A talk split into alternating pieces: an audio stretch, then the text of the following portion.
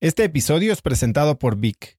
Si me conoces, sabes que soy un consumidor voraz de audiolibros y que he probado todo tipo de aplicaciones para seguir nutriendo mi mente mientras manejo o mientras corro o hago ejercicio, pero sin duda, por mucho, Vic es mi favorita. Con Vic puedes convertirte en una máquina de aprendizaje porque con solo 15 minutos al día puedes leer más de 12 libros al año. En Vic tienen más de 250 mil títulos y puedes escuchar resúmenes de bestsellers en menos de 15 minutos o libros completos, incluido mi libro Haz lo que importa, así como mis Vic originales como Cómo combatir el síndrome del impostor. Vic, por ser escucha de cracks, te regala 7 días de prueba y después contenido ilimitado por solo 167 pesos al mes en un pago anual de 1.999 pesos al suscribirte a Vic. Simplemente ve a cracks.la diagonal Vic. Vic se escribe B alta E E K. Una vez más, es cracks.la diagonal Vic. Este episodio es presentado por Hospital Ángeles Health System. Cada invitado con el que platico en el podcast me abre los ojos a nuevas tecnologías que están impactando de forma positiva la manera en que todos nosotros vivimos. Una de las áreas en las que el avance tecnológico está generando más impacto es en el área de la salud, especialmente con los avances en cirugía robótica que permiten intervenciones con menos sangrado, menos dolor, cicatrices más pequeñas y una recuperación mucho más rápida. Hospital Ángeles Health System tiene el programa de cirugía robótica más robusto en el sector privado en México. Cuenta con 13 robots Da Vinci, el más avanzado y versátil del mundo, y con el mayor número de médicos certificados en cirugía robótica, con la cantidad de horas necesarias para poder operar, ya que tiene el único centro de capacitación de cirugía robótica en todo el país. Este es el futuro de la cirugía. Si quieres conocer más sobre el programa de cirugía robótica de Hospital Ángeles Health System y ver el directorio de doctores, visita cracks.la diagonal ángeles. Una vez más, es cracks.la diagonal ángeles. Consulta a tu médico. ¿Cuál es el propósito? ¿Cuál es nuestra misión en la vida? ¿Para qué estamos aquí? Y él me dijo, para luchar. Vinimos a esta tierra a luchar. Vamos a vivir adversidades, vamos a ser golpeados, vamos a, a sufrir pérdidas, vamos a tener cicatrices, pero no nos queda otra que luchar.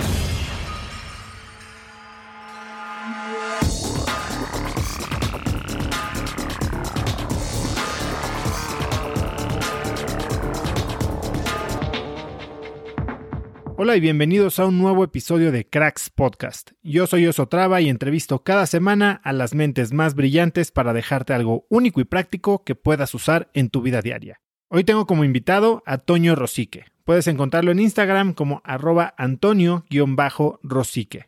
Toño es un periodista de deportes mexicano. Inició su carrera en TV Azteca y desde entonces ha participado en varios programas deportivos como En Caliente, Los Protagonistas, Deporte TV, Deporte Caliente y más recientemente en el fenómeno televisivo Exatlón. Toño es un autor prolífico con libros como El Día de mi Vida 1 y 2 y La Isla del Fútbol, entre muchos otros. Hoy hablamos de senderismo, de la labor del comunicador y de cómo sobrellevar exitosamente un proceso de reinvención personal. Toño Rosique, bienvenido a Cracks Podcast. Qué gusto tenerte aquí. Oso, qué gusto, en verdad qué emoción poder estar en este espacio que has creado con, con tanto cuidado, con tanto ahínco y con tanta inteligencia. Valoro muchísimo el que me permitas entrar a esta audiencia fabulosa que tienes eh, y que me permita ser parte de, de este gran proyecto. No, gracias a ti, Toño. Yo estoy seguro que sí, a esta audiencia fabulosa le vas a dar muchísimo valor porque es a lo que te has dedicado 25 años, este, historias increíbles.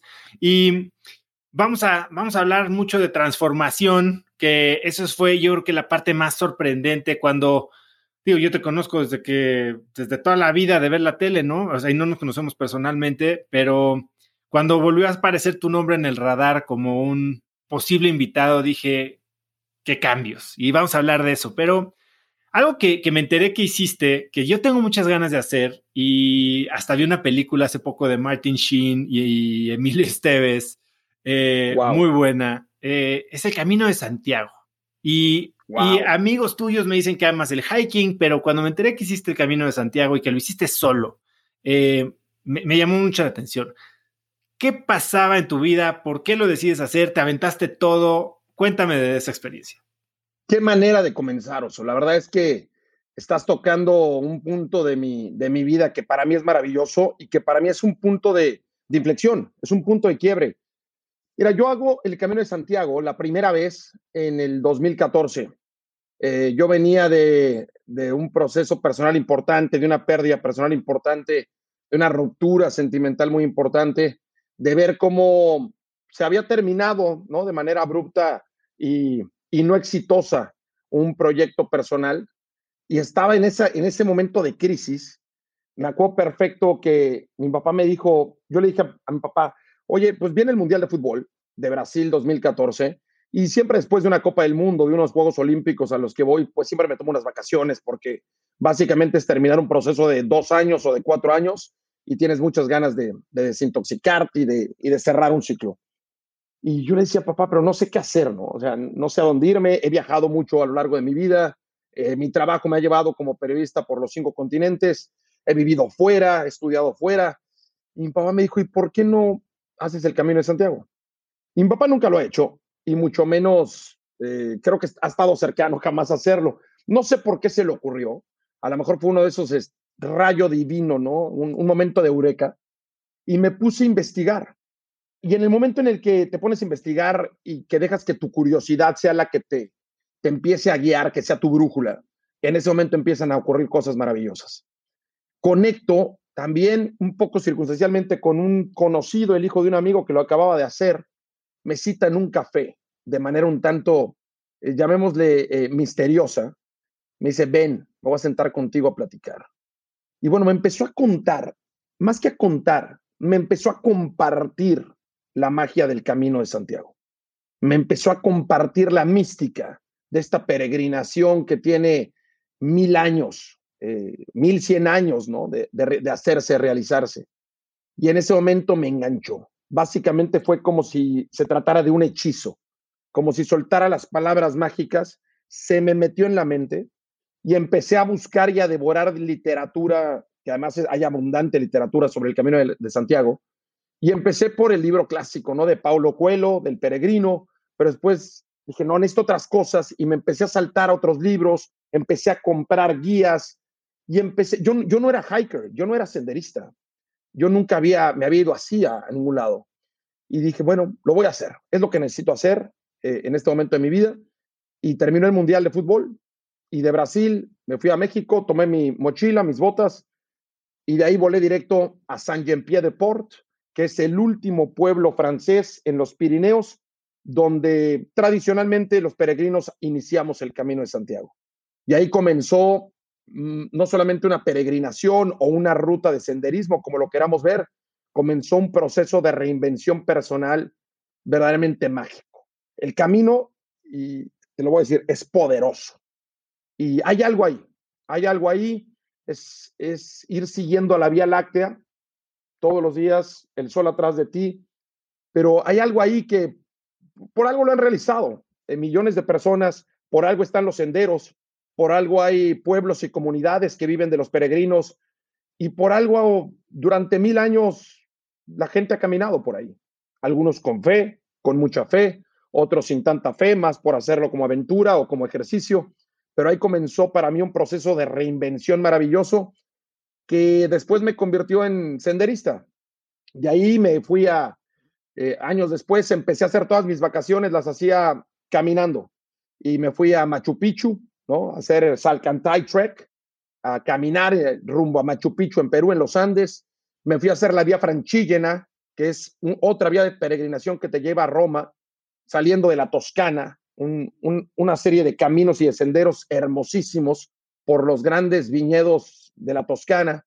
Y así he empezado a buscar yo lugares para hacer senderismo y para caminar básicamente, pero en un afán de que la caminata, el senderismo, e, esa meditación en movimiento me termina alimentando internamente, me permite replantear un montón de cosas, te hace humilde, verdaderamente te hace humilde, te resetea, te deja ver de qué tamaño somos, el tiempo tan contado que tenemos y tan valioso que tenemos, y es ahí donde se da un proceso de reinvención tremendo. Te fuiste solo.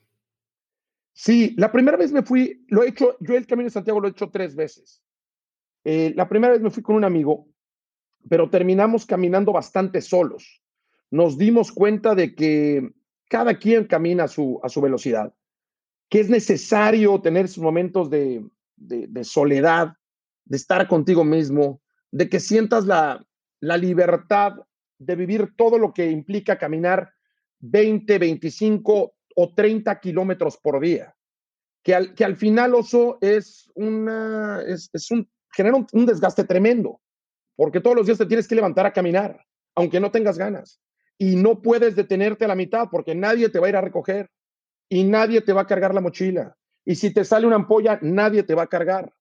Entonces tú tienes hoy en la mañana, mañana en la mañana te levantas a las 6 de la mañana y sabes que tienes 28 kilómetros por delante, con montaña, con buen clima, con mal clima, y que tienes que llegar al otro pueblo, a la siguiente, al siguiente pueblo para que puedas llegar a descansar, a comer y a dormir. Lo, lo hice con un amigo, pero al final cada quien terminó caminando a su, a su velocidad.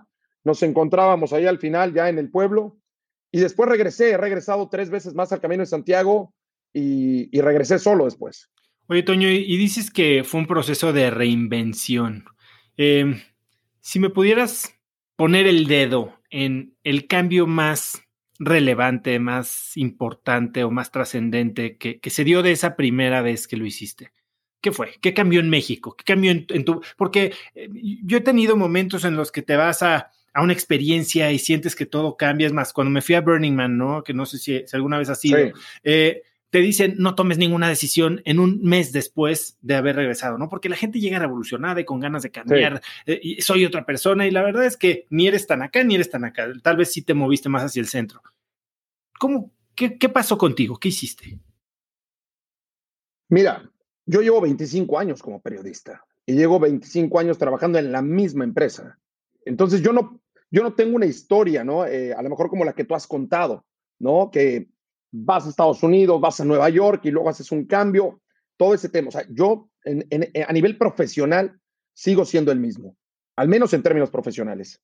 Pero lo que provoca, lo que provocó para mí ese primer camino de Santiago, de entrada es, fue un viaje al interior de mí mismo. Fue verdaderamente, cuando estás caminando, te da tanto tiempo de, de pensar y no pensar, de sentirte bien y de sentirte mal, de estar eufórico en algún momento porque ves un gran paisaje y de vivir todo el hartazgo que te puedas imaginar, de que te duelan partes del cuerpo que no sabías que te dolían, de que, de que aprendas a caminar otra vez. Alguna vez me dijeron en el tercer o cuarto día del camino, dicen, es que no sabes caminar, tienes que aprender a caminar. Para caminar 30 kilómetros no puedes caminar como si caminaras uno, como correr, ¿no? Como cuando uno aprende a correr una larga distancia. Tienes que aprender a cargar la mochila. Alguna vez una señora me dijo, y, en el camino pasan cosas ahí medio místicas, ¿no? O sea, me dijo, es que tienes que sacar cosas de la mochila que traes ahí. Y dije, bueno, pues sí, sí, sí, está muy pesada la mochila que traigo. Me dice, no, no de la que traes aquí atrás, de la que traes aquí en la cabeza. Tienes que empezar a liberarte de cosas, ir dejando, sanando heridas, dejando rencores. Eh, es un tema también de mucho, de mucho de alma, ¿no? Psicológico, de tu psique de, a ver, perdona, eh, libérate de estas, de, estas aprensiones, de ciertas aprensiones, replantea para qué estás en el mundo. Y ahí es donde se va dando el proceso de, el primer paso de la reinvención, ¿no? O sea, reinventarte toma, toma un buen rato, ¿no? Y como tú dices, no se, no se consigue con un viaje, con un viaje, ¿no? Con una, una experiencia. Ese es el chispazo, para que se encienda una flama, para que se encienda una flama y empiecen a ocurrir otras cosas pero en el momento en que, viajas al interior de ti mismo, te empiezas a dar cuenta a lo mejor para qué estás en el mundo. ¿Tomaste alguna decisión importante al regresar? Digo, además de, ok, me gustó esto y lo voy a volver a hacer y, me voy a volver senderista y mis vacaciones las voy a aprovechar para explorar este tipo de, de viajes o de procesos. ¿Hiciste algo diferente? No tomé ninguna decisión importante porque la vida ya se acababa de tomar por mí, básicamente. claro. Eh, lo que sí me dio fue un nuevo espectro, lo que me ensanchó mis horizontes eh, de una manera descomunal. O sea, lo que me permitió fue ver, ver mucho más allá. Y en el momento en que ves mucho más allá, brotan opciones por todos lados. Eso fue lo que me dio libertad. Me quitó una ceguera parcial, una estrechez de horizontes, ¿no? O sea, si yo veía en recto, porque llevaba yo muchos años trabajando en la misma, empresa, o, ¿sabes qué, qué provocó eso?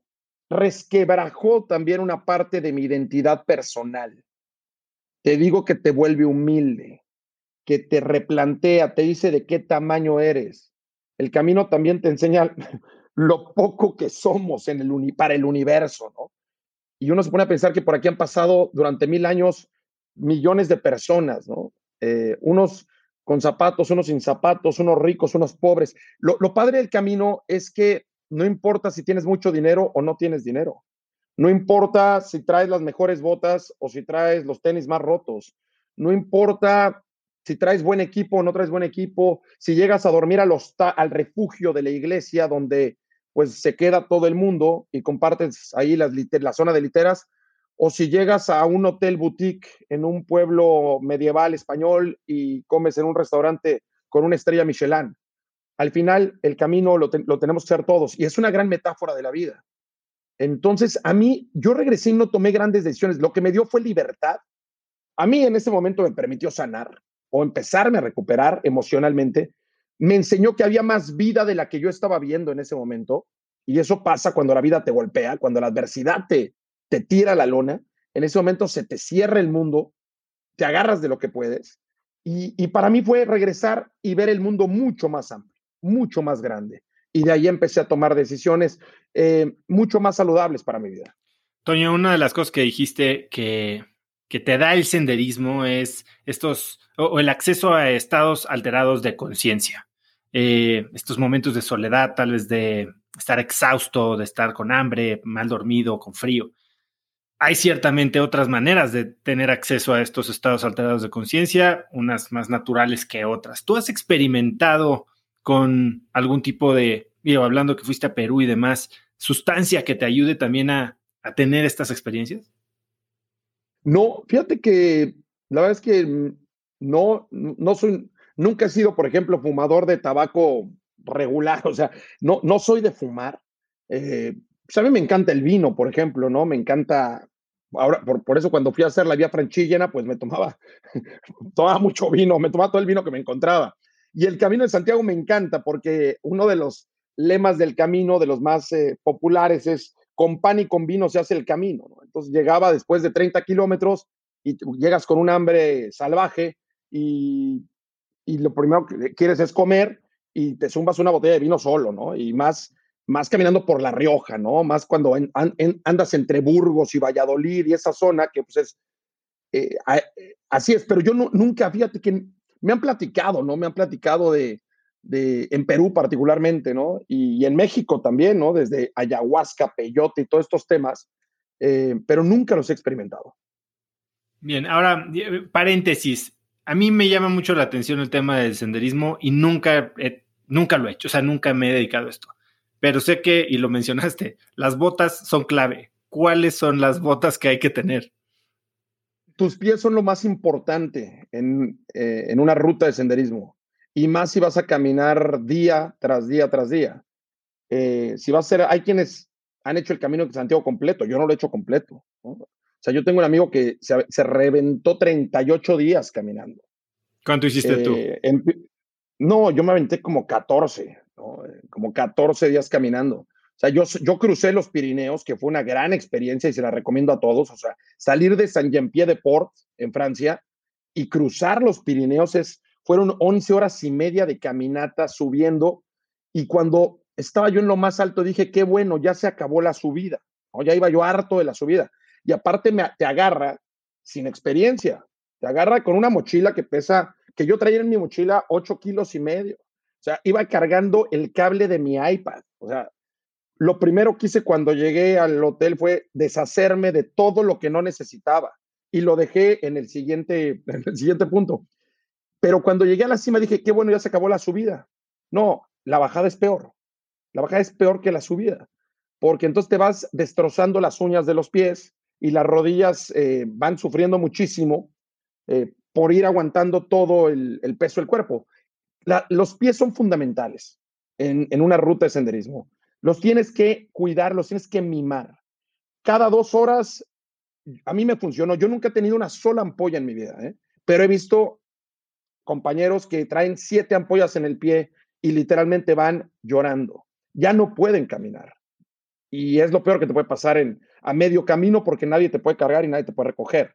Y hay lugares donde no hay ni señal, ni taxis, ni nada. Eh, cada dos horas, por ejemplo, yo me quito las botas, descanso, descanso 20 minutos, me quito las botas. Necesitas traer una bota para hacer senderismo, no alta montaña. Es una bota mucho más aguadita. ¿Cuáles usas tú? Que te cubra bien. Yo uso una, unas de una marca que se llama Kin, K-E-E-N. Es una, de las marcas regulares de senderismo, pero es una bota muy suave. Sin me dicen, es que yo, yo voy a ir con tenis. Le digo, no, no vayas con tenis, te vas a, reventar los pies, porque además hay piedras. Y cuando tus pies vayan pegando contra las piedras, tus uñas son las que van a sufrir. He visto gente con las uñas moradas. Em, cada dos horas me quito las botas, calceta gruesa de hiker, con mucho colchón. Y lo más importante es que tus pies no agarren humedad, ¿no? Lo más importante, entonces te quitas todo, los dejas al aire para que se sequen y es clave la vaselina. Perdón que entre en tantos detalles. No, de eso se pues, trata y es lo que te estoy preguntando. Oye, seguramente habrá algún interesado, ¿no? Muchos, la clave es envaselinarte los pies te los envaselinas para que no empiece la fricción de la piel contra la bota. Pies secos y pies envaselinados con una calceta gorda de hiker profesional y una bota buena, te van a llevar muchos kilómetros. Si no lo haces cada dos horas o cada dos horas y media, al menos en mi caso, el pie se empieza, pues eh, la sudoración provoca que la calceta se empiece, se empieza a poner más eh, húmeda y una calceta húmeda va a provocar que la piel se te reblandezca y que ahí venga la ampolla. Tips de pro. Ahora, hablamos un poco de 25 años de carrera periodística en TV Azteca, ¿no? Eh, ¿Qué estabas esperando cuando entraste? O sea, tomaste tu primera chamba en TV Azteca y qué, era lo que buscabas, qué esperabas y, qué fue lo que más te sorprendió. Oso, en mi caso, yo toda la vida quise dedicarme a esto. Yo tengo una fascinación por contar historias. Desde, me recuerdo a los cinco años en una tele pequeñita, viendo a Fernando Valenzuela o viendo a los Dodgers de Los Ángeles o viendo a los Astros de Houston y escuchando las voces de Pedro el Mago Septién y don Jorge Sonia Alarcón, las voces míticas del béisbol de grandes ligas y me fascinaban las historias que me contaban. Y de ahí me fascinaba escuchar a Ángel Fernández narrando fútbol. Me empecé a... Em, hay una magia en la comunicación y tú ya la, ya la vives y ya la tienes, ¿no? hay algo mágico en el círculo de la comunicación de alguien que, que cuente una historia y que va a llegarle a los oídos otra persona. Eh, los seres humanos estamos hechos para esto, estamos programados para recibir conocimiento a través del storytelling, a través de las historias. Entonces yo era un niño que recibía todo esto y yo lo primero que dije fue, yo quiero hacerlo, yo quiero tener un micrófono algún día en las manos y jugaba, ¿no? Agarraba cualquier objeto que tuviera yo a la mano y hacía como que traía mi microfonito en la mano. Llevaba mi box score. O sea, al principio era un gran fanático de los deportes. Hacía deporte como cualquier niño. O sea, mis papás me metían a cosas que hasta, hasta que yo no quería hacer, como la gimnasia, ¿no? Yo me sentía ridículo en la gimnasia. Pero me metían a jugar béisbol y fútbol y todo esto. Pero tenía una fascinación por la comunicación. Entonces, para cuando, cuando cumplo 13, 14 años, yo ya me quería dedicar a esto. Yo ya era un gran fanático de, la comunicación y mi sueño era trabajar con José Ramón Fernández eh, en Deporte B. Que todos los domingos yo religiosamente le ponía, eh, bueno, primero me aventaba acción. claro, y venía antes, venía antes. no, venían por ahí pegaditos. Em, y, el lunes escuchaba yo a José Ramón en los protagonistas de radio, en Grupo Asir. Y a los 13, 14 años yo quería hacer esto. Em, por supuesto que me empecé como a medio preparar, ¿no? compraba revistas, compraba periódicos, compraba eh, almanaques, eran libros, ¿no? De este, de este vuelo de gordos que traían todos los datos, libros gringos, ¿no? O sea, traían todas las series mundiales, todos los Super Bowls, todas las medallas olímpicas, todo, todo lo que te puedas imaginar. Entonces, era para mí fascinante. Y ya para los 17 años, a mí ya se me hacía tarde. O sea, yo te cumplí, si salí de la prepa, yo dije, ya estoy tarde. ya estoy tarde porque Faitelson empezó a los 15 años y porque aquel comenzó Fernando Schwartz a los 15 ya estaba en Televisa, ya se me hacía tarde. Y bueno, pues logré, logré abrir la primera puerta a los 19 años y la segunda puerta, la de Azteca, José Ramón me dejó pasar a los 20. Ahora, muchas veces, y sobre todo de niños, ¿no? Y tenemos estos sueños y perseguimos, pues, futuros medio idealizados, ¿no? Y de repente te abren la puerta y pues, entras igual al, al, mailing room y tal vez con un jefe que tenías a José Ramón, que ahorita vamos a hablar un poco de él, eh, idealizado tal vez y resulta que no era la persona que buscabas. Y eso puede aplastar sueños. ¿Tú tuviste algún momento en el que dijiste, ¿qué es esto? Esto no era lo que esperaba. Es una gran pregunta. La verdad que no, ¿eh? Yo creo que he tenido mucha fortuna. O sea, encontrar tu vocación temprano es uno de los grandes regalos del universo, ¿no? Yo, por supuesto que he tenido decepciones y he tenido momentos amargos como cualquier ser humano, pero para mí fue entrar a Disneylandia. O sea, yo entré cuando José Ramón me abre la puerta, que además le estuve tocando la puerta, llamando y buscándolo, pues como un año. El día que me dice, ya, me baja la redacción de TV Azteca, la redacción de deportes, y yo veo la, la gran maquinaria, ¿no? O sea, te me lo imaginé mil veces, ¿no? y veo la gran redacción de noticias de TV Azteca y de repente me dejan ahí con Faitelson y lo único que le dijo José Ramón sin ceremonia alguna, Faitelson, ponlo a reportear fútbol. Ni siquiera dijo, es Antonio Rossi, que viene del TEC de Monterrey, eh, nada, ponlo a reportear fútbol. Y ya, me dejó ahí, la orden estaba dictada. Y pues esa misma noche yo estaba grabando mi primera nota, pura voz, para que saliera en un noticiero, un programa de deportes que tenía Azteca en ese momento, en Azteca 7, y esa misma noche escuché mi voz en televisión nacional. Para mí era Disneylandia. Era, wow, el domingo, José Ramón, el foro de Deporte B. Para mí era eso, ¿no? Era un parque de diversiones. Y tuve la gran fortuna de que José Ramón es un gran maestro, es un formador por naturaleza. Entonces, como que llegué al lugar perfecto, porque José Ramón, pues te daba clases todos los días. Sin querer, te las daba y a veces eran clases durísimas, ¿no? Es como entrar a, en tu caso, ¿no? A la Management School de Stanford, ¿no? Eh, pues las clases van en serio. Has dicho que con nadie has sentido tanta presión para trabajar eh, como con él. ¿Cómo era esa presión o por qué venía tanta presión? Porque, porque no te dicen, no, te, no me dieron un curso de inducción, o sea, no te dan un curso de inducción al menos en nuestro tiempo con José Ramón, no era de, ah, bueno, vamos a llevársela leve, ¿no? Vamos a ir enseñando poco a poco. No, de repente yo entro el último día de febrero y el, esa misma noche estaba ya grabando una nota y empiezan, ya esa misma semana estaba yo ya saliendo con una cámara para como reportero y un mes después estaba yo sentado en un noticiero en, televisión dando la sección deportiva, un sábado en la noche. Em, y a los dos meses me dicen, te toca ser reportero de cancha en la transmisión de un Pumas Chivas con José Ramón arriba en Ciudad Universitaria. Yo dije, espérame tantito. O sea, todo empieza a pasar muy rápido. Yo lo, hago una analogía como con un pelotero de grandes ligas, ¿no? De repente tú estás cómodo en doble A, ¿no? Diciendo, pues aquí estoy con todos los de mi vuelo, ¿no? Aquí pues soy bueno, ¿no? En doble A soy bueno y, y ya le agarré la onda doble A, ¿no? A la velocidad del pitcher, a, la velocidad de los, de los batazos. De repente suena, te dan el llamado, vas para el equipo grande. Y esto, además, son historias que yo le he preguntado siempre a los peloteros. Soy un gran fanático del béisbol y siempre les pregunto a los peloteros mexicanos de grandes ligas, cuéntame el día que te dieron el llamado, ¿no? No, yo llevaba seis años tratando de que me dieran chance y no, bueno. Entonces, para mí fue, wow, ya me presenté en un estadio Grandes Ligas. Aquí está tu uniforme. Bueno, cuando fui a Ciudad Universitaria la primera vez no tenía uniforme. Entonces era, ¿qué me pongo? ¿No? Préstenme un saco. Eso es lo imponente de José Ramón. No te decía agua va, o sea, te decía, te daba el llamado.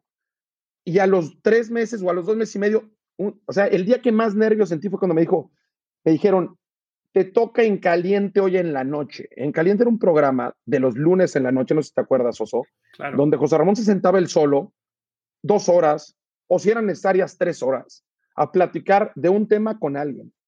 Dicen, te toca en caliente esta noche. Yo, no, no, no, espérame. O sea, nadie me avisó, no me he preparado. Eh, ¿De qué vamos a hablar? Sí, te toca. Pues déjenme correr a mi casa por una corbata decente, ¿no? Por eso era tan, tan imponente trabajar con, con José Ramón. ¿Y cuál crees que fue la lección más importante que aprendiste de él? José Ramón eh, nos implantó, nos inculcó una, una, ética de trabajo y una excelencia. Con José Ramón no había, no había medianías, no había mediocridades. Él cada domingo se sentaba en esa mesa para contar la gran historia del fútbol mexicano y del deporte y es, yo creo que la persona más exigente que he conocido para su trabajo. Un respeto absoluto ¿no? a su trabajo, a su profesión, a su investidura. Eh, nunca vi que se, que se tomara broma el trabajo, O sea, incluso en sus momentos sentándose con Andrés Bustamante, él sabía que estaba haciendo humor. La, la lección más grande fue aprender a respetar mi oficio. Este es un, es un gran oficio el de los periodistas. Y por eso a José Ramón se le respeta tanto. Me enseñó a respetar el oficio del periodista. Me enseñó a respetar el, el, que nos teníamos que preparar, el que estudiar iba por encima de lo demás. Cuando te dan esas bases, ¿no? Cuando aprendes verdaderamente a amar tu oficio, a respetarlo, a que si te tienes que quedar hasta las 12 de la noche haciendo lo que tienes que hacer, pues es que esa es la ética de trabajo, ¿no? Así se trabaja aquí. Y yo trabajaba con Faitelson y trabajaba con Enrique Garay y con Pepe Espinosa. Y eran tipos súper competitivos y pues de lo mejor de lo mejor. Entonces, pues te pasan, ¿no? Te pasan la, la receta. Esta es la receta, ¿no? Niño joven, aprendes, apréndetela. Y si logras aprendértela, después tendrás chance un poquito de aportar algo, ¿no? Más o menos por ahí va. Oye, Toño, a ver, acabas de decir algo bien importante que amarra con algo de lo que vamos a hablar más adelante, que es, a ver, respetar el oficio del periodista. Y ciertamente Ramón es alguien, pues, de los periodistas de antes, ¿no? De hecho, estamos así, tengo una, una sociedad, una empresa en la que estamos haciendo un proyecto con José Ramón en la que justo va a ser eso, va, va a dar una clase de periodismo, ¿no? Eh, pero a, raíz de eso y, y más recientemente, parece que el periodismo se ha medio, la, línea se ha puesto muy borrosa entre el periodismo, el entretenimiento e incluso la comedia, ¿no? Y, y, ciertamente tú creaste un personaje y muchos de tus compañeros han creado personajes eh, que algunos tienen más sustancia periodística que otras. Sí. ¿Qué piensas tú de eso? ¿Dónde está la línea entre el trabajo y entre, ok, lo que vende es nada más el personaje y entonces el fondo no importa? Eh, es una pregunta interesantísima, Oso, porque yo siempre trato de hacer la analogía con, con los, los grandes pintores, por ejemplo, los grandes artistas. Bien lo decía Picasso, ¿no? Para, para poder romper las reglas, primero hay que dominarlas. Martinoli es quien es porque tiene toda la técnica de la narración y porque lo conozco desde hace 25 años y es mi amigo además. El tipo te domina lo que es la técnica de la narración, de la crónica deportiva. Y una vez que la dominó, empezó a moldearla de una manera extraordinaria. Una vez que, te, que domina como el, oficio, ya lo puedes voltear, doblar, eh, pintar de colores y hacer todo esto. José Ramón, por ejemplo. José Ramón es un, un innovador de los medios de comunicación. Es uno de los grandes visionarios de la televisión mexicana. A él se le ocurrió en 1986 sentar a Andrés Bustamante y a Víctor Trujillo en una Copa del Mundo. Y ahora básicamente van más comediantes que... Exacto. exacto. A él se le ocurrió empezar a involucrar eh, la mirada de la mujer en un ambiente donde privaban las voces de los hombres. Y 1986 o Italia 90, según el 88. Y así él, em, pero porque él dominaba el, oficio eh, de la televisión, de ser el gran host de los deportes en México. En este caso, yo lo que te digo es, eh, se vale todo, pero hay que, hay que dominar la técnica. Es como, a mí me encanta la cocina, bueno, me encanta la, gastronomía, yo no cocino, pero me encanta la gastronomía, soy un fan de los grandes cocineros del mundo. Y para poder hacer lo que hace Enrique Olvera o lo que hace Jorge Vallejo en Quintonil, para hacer lo que hacen los grandes cocineros mexicanos, primero dominan el oficio, dominan la técnica, dominan las técnicas de cocimiento, de, o sea, de cocción, de, y ya después empiezan a deconstruir. O sea, para que Enrique Olvera te pueda poner un guacamole dentro de un tubo de ensayo, es porque el señor domina, ¿no? Y ya después lo deconstruye y te pone el chicharrón en polvo y una reducción de limón. Entonces, en este caso, yo lo que digo es, en este momento está de moda echar relajo, ¿no? Y está muy bien, pero no por eso me, me estás contando la historia, ¿no? El, periodismo finalmente se trata de contar historias que puedan cambiar al, a la sociedad o que puedan influir en la sociedad. Yo siempre he pensado, cuando me preguntan los jóvenes, oye, ¿cómo le, cómo le hago para convertirme en, en periodista? Yo les digo, échate un vistazo a los clásicos, regrésate a las crónicas de hace 40 años, ve cómo lo hacía don Antonio Andere, cómo narró la pelea de Sal Sánchez contra Wilfredo. Y vas a escuchar una voz y te van a contar una historia. Eh, yo soy un fan de regresarme en el tiempo y de ver cómo narraron eh, en 1966 los ingleses el gol que les dio la Copa del Mundo. Hay unos buenos y unos malos. Hay narraciones buenas, malas. Por ejemplo, yo una vez me preguntaba, alguna vez me ha tocado tener que anunciar una muerte en televisión y ser el primero en anunciarla, no porque yo la haya conseguido, sino porque cayó en ese momento. Y verdaderamente pasa saliva. Yo soy el que tiene que decirlo. ¿Cómo lo digo? Y un día se me ocurre dije, ¿cómo le hizo el anchor, el host de ABC en la tragedia de Múnich 72? Y me fui a buscar, ¿no? Eh, y el Señor, ¿cómo lo dice? ¿Qué palabras usa? Y qué presencia, ¿no? Entonces yo lo que digo siempre es, bueno, queremos romper las reglas, primero aprendámoslas, dominémoslas, ¿no? Y, y, y, qué mejor manera que regresarnos a la historia, porque nosotros no inventamos esto, esto ya, ya nos lo dieron inventado, ¿no? O sea, hace casi 100 años había un señor con un altavoz, ¿no? Ni siquiera eléctrico, ¿no? Un altavoz eh, recibiendo por, cable, por telégrafo lo que estaba pasando en la serie mundial del otro lado del país, entrada por entrada. Entonces, una vez cuando tú logras sumergirte en tu oficio, conocerlo, y a mí me falta mucho por conocer, ya puedes empezar a ser creativo y tu, tu sustancia periodística será valiosa. Me, me, fascina lo que acabas de decir. Si quieres romper las reglas, primero hay que sabértelas. Y creo que eso es lo que a mucha gente nos falta a veces, ¿no? Queremos correr antes de saber caminar y, es cuando faltamos no solo al respeto de la profesión, sino al respeto de, y no solo en, comunicación, en todo lo que hacemos, queremos hacer dinero fácil. Sí, exacto. Sí, eh, eh, vamos, vivimos una, una, una, era de inmediatez, de resultados de, de inmediatos, de en este momento lo queremos todo. Yo en mi caso como te digo, finalmente sigo, hago lo que hago porque me encantaba desde niño, ¿no? Entonces yo ya me estoy volviendo una especie como de romántico en este tema y, y quiero seguir contando historias bien contadas, historias en algunos casos que me toman mucho más tiempo armarlas, ¿no? Historias de largo aliento. Tú también, o sea, no, vamos, intentas eh, entregar ese valor en tu, en tu podcast, ¿no? En este espacio. Eh, e-, ese es el riesgo de la nueva generación o de la generación que está en este momento.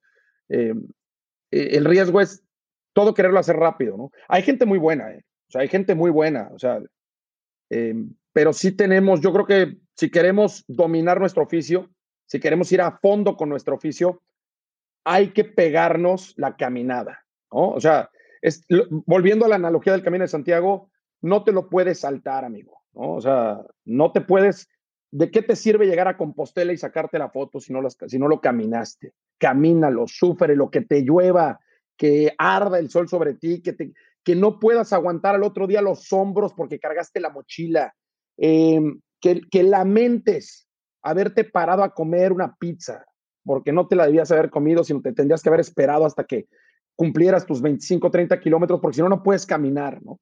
Entonces, no nos podemos soltar los pasos. Yo digo. Toño, eh, contaste de esa vez que te, te, tocaba narrar la Eurocopa pero te tocó narrarla desde México. Y decidiste no pelearla y hacer lo mejor de la situación, aprovechar el tiempo y demás. Y yo, yo me acuerdo de, varias situaciones, sobre todo en la política, en la que tal vez, a ver, una, una que me acuerdo mucho es cuando no, cuando nominan a Colosio o le da ponen el dedazo a Colosio y Manuel Camacho hace un relajo y entonces rompe con el partido. Después pasa lo que lamentablemente pasó, el asesinato de, Luis Donaldo Colosio, pero Camacho ya se había peleado con el presidente y entonces no le tocó, ¿no? Eh, tú decides tragártela, sentarte, hacer la chamba. Y eso probablemente te abrió muchas puertas después, ¿no? Eh, ¿Cómo decides cuándo hay que pelear y cuándo hay que tragársela? El negocio de la televisión y particularmente este tipo de coberturas, digo, todos trabajamos, sobre todo los periodistas deportivos, trabajamos muy duro por ciclos y, más en las televisoras. Viene el Mundial, pues todos queremos estar en el Mundial y todos queremos narrar los partidos buenos del Mundial. Vienen los Juegos Olímpicos, yo quiero ir a los Juegos Olímpicos. Eh, mira, en aquel momento yo también entendí que pues no había espacio para todos, ¿no? Y que no era el único que se estaba quedando. Entendí que iban nada más dos equipos de narración y, y lo tenían ganado a pulso, también te lo digo. O sea, yo me pongo mucho en el papel del, del deportista y también amo el deporte, ¿no? Y mido muchas cosas de mi vida en, términos deportivos. Digo, no, pues esta, no, vamos, no les sacabas ventaja tú a ellos, ¿no? O sea, ellos te sacaban más ventaja a ti. Pero me preguntas cómo, cómo decido, ¿no? Si me quedo callado o si hago un berrinche, básicamente. ¿Sabes qué me ha funcionado en mi vida? Darme una, una compensación. La autocompensación hasta la fecha me ha servido en mi vida. Me pasó para los Juegos Olímpicos de Sydney. Ahí te va mi berrinche. Eh, faltaban, no sé, tres meses para ir a Sydney 2000. Yo estaba muy chavo, tenía 25 años y pues apenas yo me empezaba a desarrollar como periodista deportivo, como reportero, todavía no narraba, yo entendía que había gente mayor, gente con 20 años, y la primera es, no, tú te vas a quedar en México. Hice un berrinche, yo me lo comí. Pero ¿sabes qué hice? Que no digo que sirva, pero al menos me tranquilizó de manera productiva. Me fui a inscribir una maestría. me, me, fui a inscribir una maestría en el TEC de Monterrey. O sea, dije, pues si no, así ya sabes, ¿no? Eh, un tanto inmaduro. Si no voy, pues me voy a poner una maestría y entonces todo, todos estos meses que no voy a estar yo en ese proyecto, pues me los voy a yo a, voy a hacer algo bueno de mi vida. Y me metí en el año 2000, imagínate, a una maestría virtual, a una maestría en línea, año 2000. No teníamos los Zooms que tenemos ahora y no tenemos... Bueno, pues eran dos semestres. El primero lo acabé casi llorando, con una pila de libros de este tamaño que no me daba tiempo de leer. Y todo era de ser autodidacta. Tenías un, dos o tres sesiones nada más con el, con el maestro, todo era autodidacta. Pues no, segundo semestre dije, ahí nos vemos, ahí les dejo su maestría y ya estuvo. Pero te lo cuento porque la autocompensación me ha servido a lo largo de mi vida. O sea, de inmediato, algo no sale, en lugar de quedarme ahí, eh, pues búscate algo productivo que hacer, ¿no? Trata de compensarte con otra cosa. Trata de, pues entonces, si te vas a quedar, pues eh, inscríbete algo que te guste, ¿no? Para no quedarte con las manos vacías, ¿no? A veces las manos vacías son muy ociosas, ¿no? Entonces hay que, hay que entretenerse.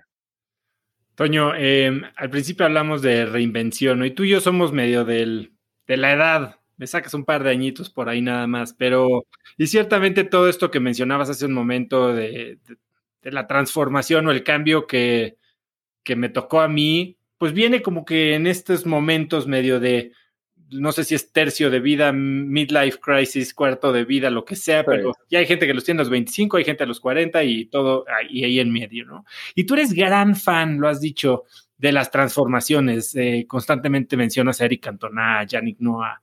Eh, sí. Y tú hace cuatro años, pues haces un cambio, ¿no? Digo, 2014, que fue hace un poquito más, pasa toda este, esta ruptura familiar que tú mencionas. Y hace cuatro años pues se presenta la posibilidad de, cambiar un poquito tu giro y entras a Exatlón, que ahorita vamos a hablar de todo eso, pero ¿qué estaba pasando en tu vida hace cuatro años que, te hace tomar una decisión tan, tan rara? Em, hace cuatro años yo venía saliendo, digo, estaba, en un buen momento, bien considerado, por supuesto, en Azteca. Eh, y lo de Exatlón yo creo que son de esos golpes de suerte, pero que requieren que, requieren que hayas hecho ciertas cosas sin saber, ¿no? Como actos, pequeños actos de fe, ¿no? Es, es el tema este de, de Steve Jobs de connecting the dots, o sea, lo de, lo de Exatlón fue un experimento, ¿no? Para Azteca y para mí. De repente, en el mes de septiembre, hace cuatro años, me habla mi jefe y me dice, oye, vente una junta aquí con el director de Azteca 7, porque te queremos presentar un proyecto. Me siento, no, mira, me dicen, el señor Salinas acaba de comprar un reality show de deportes. Pues miran, lo hacen unos turcos, no sabemos si va a jalar o no va a jalar. O sea, se ve bien, pero pues básicamente me dijeron, pero pues ya lo compraron. Entonces, ¿qué te parece si te, si te vas 12 em, semanas? digo, ¿a dónde? ¿A República Dominicana? Ah, pues está bien. Yo ya estaba un poquito aburrido, ¿no? De esos periodos em, de, trabajo en donde te está yendo bien, pero ya no cambia, ¿no? Es rutinario. Me tocaban partidos de fútbol, siempre narraba un partido de fútbol a la semana. Si había algo especial, pues me tocaba. Eh, tenía mi programa de todos los días o lo que me tocara hacer, pero ya no pasa nada más. Ya se empieza a estancar el, tema, ¿no? No hay, no hay para dónde moverse. No porque uno no quiera, pero ya no hay para dónde moverse. O sea, el, y yo dije, me voy, ¿no? Vámonos. Aparte, yo estaba soltero en ese momento. Y yo creo que también eso jugó a mi favor. Fíjate, uno va conectando las cosas, ¿no? Eso jugó a mi favor. Porque mandar a alguien a República Dominicana 12 semanas que tenga hijos, pues la va a pensar, ¿no? O con pareja la va a pensar. Yo dije, vámonos. Dije, regreso, me voy en tres, en tres semanas. Me voy en tres semanas y regreso antes de Navidad. Está perfecto, ya estoy aburrido aquí, me voy a broncear un rato. Bueno, ni fueron 12 semanas, ni regresé en diciembre y terminé regresando hasta febrero.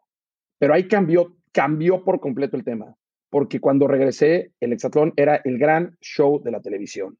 Picos de rating y una euforia inusitada. Pero además me obligó a reinventarme forzosamente, o sea, de, manera titánica, porque era dejar, pues, el estudio, los estadios y ser parte de una historia ahí que va avanzando todos los días con unos tipos que están muriendo de hambre y que tienen que salir a competir por, por no irse a dormir a la intemperie. Y yo era como que empecé a crear un personaje ahí. Tampoco creas que me dieron algo que ya estaba muy creado porque el show era medio nuevo, tenía meses. Y ahí empecé yo a meterme en la cabeza que tenía yo que crear un personaje. ¿De qué servía yo? Me cuestioné mucho cuál era mi papel de estar ahí. Y llegó un momento en que dije, ¿qué le voy a enseñar yo a Romel Pacheco o a Daniel Corral? ¿Qué le voy a decir yo atletas que aquí hay ganadores del Premio Nacional Deporte, al Travieso Arce, ¿no? Cinco veces campeón del mundo. Dije, y todos los días los tengo que ver y todos los días les tengo que hablar. Pues mira, yo no les puedo decir que he subido el Everest porque no lo he subido, ni que he competido en los Juegos Olímpicos, pero lo que sí les puedo decir es que sí he hablado con muchos atletas y, ya tenía yo libros escritos. Entonces empecé a, a compartir conocimiento y ahí se empezó a forjar una especie de mística, de una aventura eh, de alto rendimiento. Y bueno, pues que ha ido evolucionando con el paso del tiempo y, ha, creado este personaje que hoy se puede ver. Quiero regresar un poco al momento de tomar la decisión, porque si bien era un experimento, no sé si tú evaluabas el riesgo de que este experimento saliera mal. O sea, tú sentías que tenías tu chamba de cronista deportivo en TV Azteca asegurada al grado de que si te ibas y resultaba ser un payaso en la televisión, de, en el reality show, eh, o sea, todo iba a seguir ahí. O sea, ¿había riesgo? ¿Cómo pensaste en esto? Mira, en aquel momento, Oso, eh, tenía un contrato firmado. En aquel momento, no recuerdo si me quedaban uno o dos años de contrato, pero digamos que mi situación era bastante estable. Eh, y eso siempre se lo he agradecido a Azteca. estaba yo en un contrato bastante estable Em, yo creo que nunca, nunca sentí que fuera a ser, qué riesgo para mi chamba, ¿no? Porque digo, bueno, mira, soy el primero y si no jala, la verdad es que ya había estado yo en programas que no jalaban. me, ha tocado estar en programas que fracasan, programas que sacan del aire. O sea, eso es parte de la televisión y se te va haciendo la piel gruesa. No sentí eso. Y además también te voy a ser sincero, o sea, tampoco es de que tuviera yo mucho margen para negarme. claro. esto es, oye, esto es como en la política. O sea, si te niegas, pues a ver si se vuelve a abrir la siguiente puerta, ¿no? O sea, no vas a ser tú el primero en la lista si se, para cuando se abra una puerta eh, más, más interesante. No, y yo te digo, ya venía yo del camino, ya venía yo con esta amplitud. Decir, vámonos a la aventura. Ya mis vacaciones eran de aventura. Ya traía yo metida la aventura en la piel. Ya lo que yo estaba pidiendo era aventura, ¿no? Ya había, ya habido a Machu Picchu. y, y yo creo que eso ayuda. Y por eso te decía, uno se avienta para atrás. ¿Y qué te, qué te da, qué me dio el senderismo a mí? Una amplitud para recibir las cosas y saber que las, las podemos transformar. O sea, las cosas muchas veces o lo que nos pasa no viene necesariamente etiquetado de positivo o negativo. Lo tenemos que transformar en, positivo o negativo. Pasa el tiempo, Exatlón es, es un fenómeno y entonces sí llega un momento en el que tomas un poquito una decisión, ¿no? Hablas de que te, tuviste que reinventar y entonces esta Y, los caminos se empiezan a separar cada vez un poquito más, ¿no? Y, y empiezas a dejar atrás eso que fuiste 20 años. Eh, dijiste que cuando eras niño no eras mucho de tomar riesgos.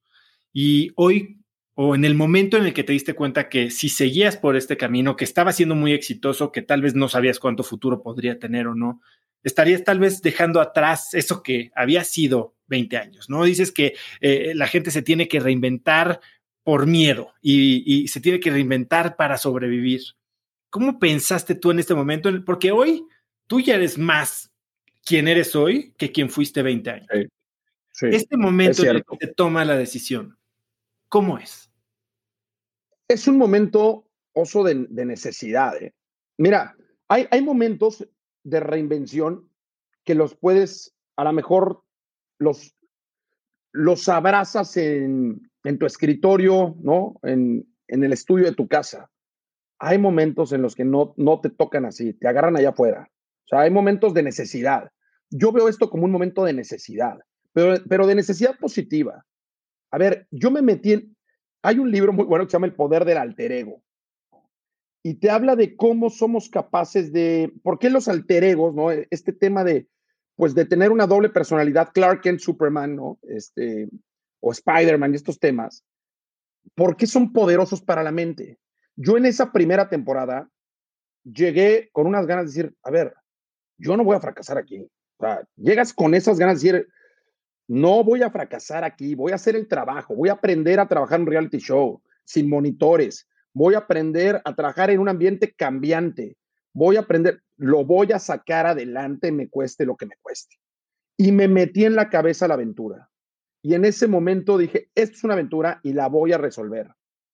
Em, entonces a mí me agarró por necesidad, o sea, no es tanto de que pues mira, tengo esta opción y tengo esta opción, ¿no? Opción A, opción B, eh, y las voy a analizar. No, no, no. A mí, me agarró esa necesidad allá afuera, en el sol, en la lluvia, en mañana tienes que levantarte otra vez. En, en seis meses descansé dos días. O sea, todos los santos días grabando, grabando, grabando, grabando. Eso ya era alto rendimiento. y no había manera de regresar. No había manera de decir no. En ese momento dije, no, tengo que sobre, fue, fue un acto de supervivencia. ¿Cómo le hago para sobrevivir esto? Y eso te lleva a triunfar, ¿no? Al final. Dije, ¿cómo le hago? Uno, para que me aguante la voz, narrando allá afuera 30 carreras por día. No, pues tengo que empezarme a tratar como atleta de alto rendimiento. ¿Y qué hiciste? Dormir más horas. Empecé, empecé, empecé a adoptar y entender lo que hacen Daniel Corral, Romel Pacheco, etcétera, etcétera cómo cuidan sus cuerpos. Si yo ¿cómo, ¿Cómo cuida su cuerpo un, pelotero de grandes ligas que tiene que jugar 162 partidos por temporada? Necesito buena recuperación, necesito mejor hidratación, necesito un mejor doctor, ¿no? Tuve que conseguirme un foniatra, o sea, el mejor médico especialista de voz en México, ¿no? Fermín, o sea, eh, tuve que buscarme complementos vitamínicos. Me fui a buscar un doctor que me pusiera, o sea, que me diera a mis 40 años todos los suplementos, complementos vitamínicos necesarios para que yo pudiera estar top, ¿no? Con energía top. Me puse a hacer ejercicio. Yo, pues, era de, era, ya sabes, de ejercicio cuando, cuando se me antoja, ¿no? No, no, todos los días. Para que yo me empecé a dar cuenta y empecé a leer libros, ¿no? A ver, para que yo pueda memorizar todo lo que tengo que memorizar, necesito que haberme levantado en la mañana a correr y hacer ejercicio, hacer fuerza. Y empecé a darme cuenta de ese tipo de cosas que necesitaba tener la cabeza muy fina y para eso necesitaba comer bien. Entonces todo empezó a, removerse por necesidad Y el cambio de cómo llegué esa primera temporada, cómo salí, físicamente fue importante, ¿no? O sea, te empiezas a poner fuerte. Y, y ya de ahí me agarré. Y aparte me agarró con el tema, ya sabes, la crisis de los 40 y esos asuntos. Pero de ahí me agarré. Pero lo mío fue necesidad, o sea, y la necesidad de estar allá afuera, ¿no? la necesidad de la competencia. Así fue. Ojalá haya contestado más o menos la pregunta. Toño, ¿y cómo se veía al final de esa primera temporada un día normal para ti? Una vez que terminó. Sí, no, eh, en los, digamos, las últimas semanas, ¿cómo se veía? ¿Cuál era tu rutina? ¿Cómo te cuidabas? ¿Qué comías? ¿Qué tomabas? Mira, me, me metí en la cabeza que, y me he metido en la cabeza que soy un comunicador de alto rendimiento. En los últimos cuatro años he narrado más de 13 mil carreras. En esa primera temporada batallé mucho con la voz. Las cuerdas vocales son un músculo, un músculo que hay que cuidar, que hay que hidratar, que hay que proteger, que hay que darle flexibilidad, que hay que darle masaje. Empecé a tener problemas de, oye, no tengo voz, no, me alcanza la voz, de quedarme afónico. Entonces me empecé a, eh, me empecé a cuidar. ¿Cómo, ¿Cómo era mi rutina? Me levantaba a seis y de la mañana, eh, sabía que tenía que hacer algo de cardio, pero también sabía que si me salía a correr mucho tiempo me iba a deshidratar por el clima de República Dominicana. Entonces tenía que buscar un lugar, mejor una, una corredora o una bici fija en aire acondicionado, porque si no me deshidrato y voy a estar ocho horas en el sol.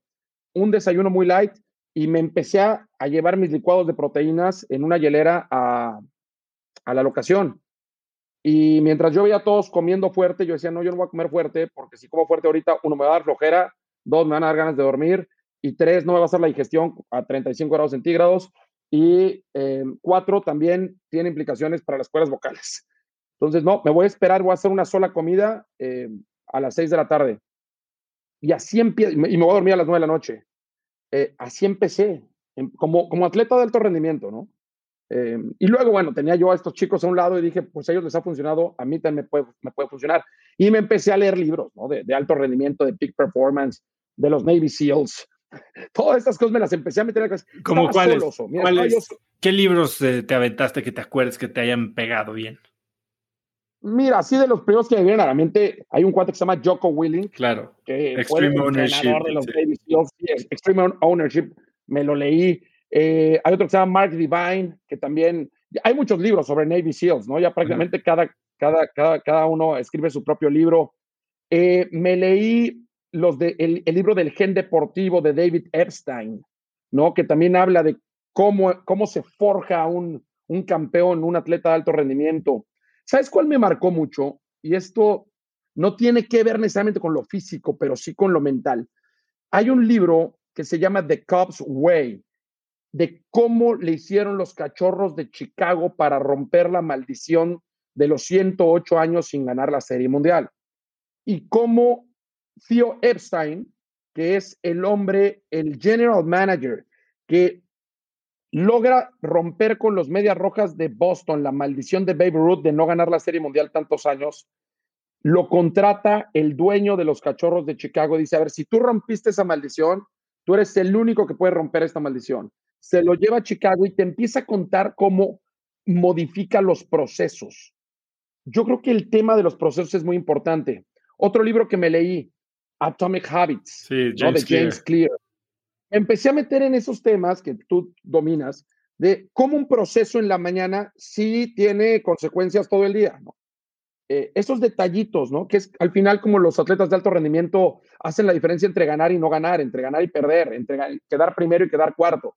Entonces, empecé a modificar hábitos eh, y empecé a utilizar herramientas. O sea, dije, a ver, necesito memorizar.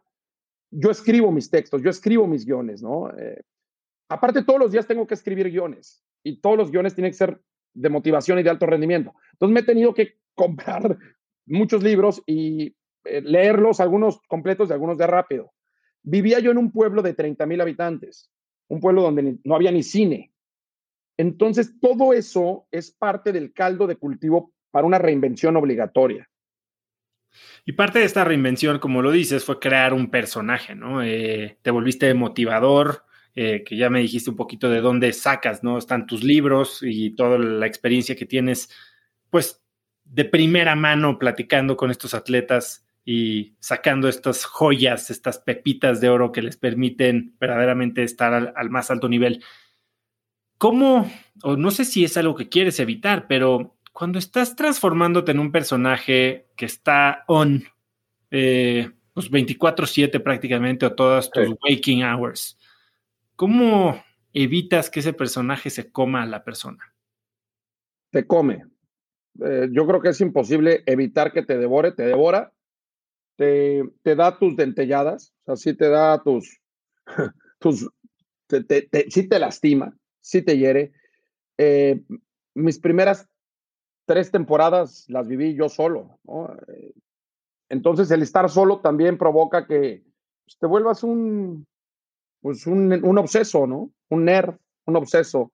Vives para trabajar, vives, ya no ni siquiera le llamo trabajar, vives para el personaje, ¿no? Y te le empiezas a creer y empiezas a decir, es que la manga de la camisa está un poquito más suelta y no, no, la tengo que apretar, ¿no? Este, todo tiene que estar perfecto, ¿no? Empiezas a entrar en esos niveles neuróticos de perfección en donde te enojas, ¿no? te enojas y si hay un detallito que no está, ¿no? Eh, y te molestas y sí, pues llegaba yo a veces, tengo una carpita, ¿no? O sea, narro una carrera y me voy a mi carpa, me siento, me hidrato, este, apunto y me regreso cinco minutos después al circuito a la siguiente carrera. Sí, llegas, avientas la silla, te enojas, gritas. Pero ahí es donde, cuando estás solo, pues es muy fácil quererte el personaje y vivirlo 24 horas al día. Cuando empiezo a tener una nueva relación con la que ahora es mi esposa, con Michelle, ella es la que me empieza a pegar mis regañadas de, oye, pues aquí no estás en personaje, ya bájale al personaje y, y aquí te me vale y aquí te vas a comer esto y pues ya sabes, ¿no? Todo es todo lo que todo lo que una buena esposa sabe hacer, ¿no? Ya deja de estarte peleando con aquel, este, ya deja de estar gritando, le hablaste muy feo a aquel, o sea, todo eso que te da un personaje, porque aparte estás en personaje, ¿no? Caminas como personaje, hablas como personaje, eh, y lo tienes que hacer porque es mi, mi trabajo aquí en el Exatlón es, es, una especie como si estuviera yo en una obra de teatro. ¿no? Es un reality show que corre, yo lo vivo como si estuviera en vivo, ¿no?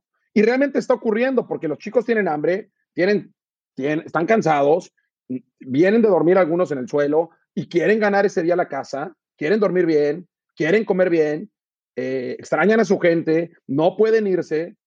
Yo tampoco puedo irme. No, imagínate, estoy en este momento para cuando salga esto, estoy grabando la semana 30, o sea, llevo desde septiembre hasta marzo, casi abril aquí y no he, no he regresado a México y todos los días espero un llamado en la noche que me dice a qué hora me tengo que presentar. Entonces sí te devora el personaje. Pero bueno, la gente que está a tu lado, si te quiere, te ayuda, ¿no? Y en cuanto a el involucramiento, porque bueno, ciertamente el hexatlón es, es extremo.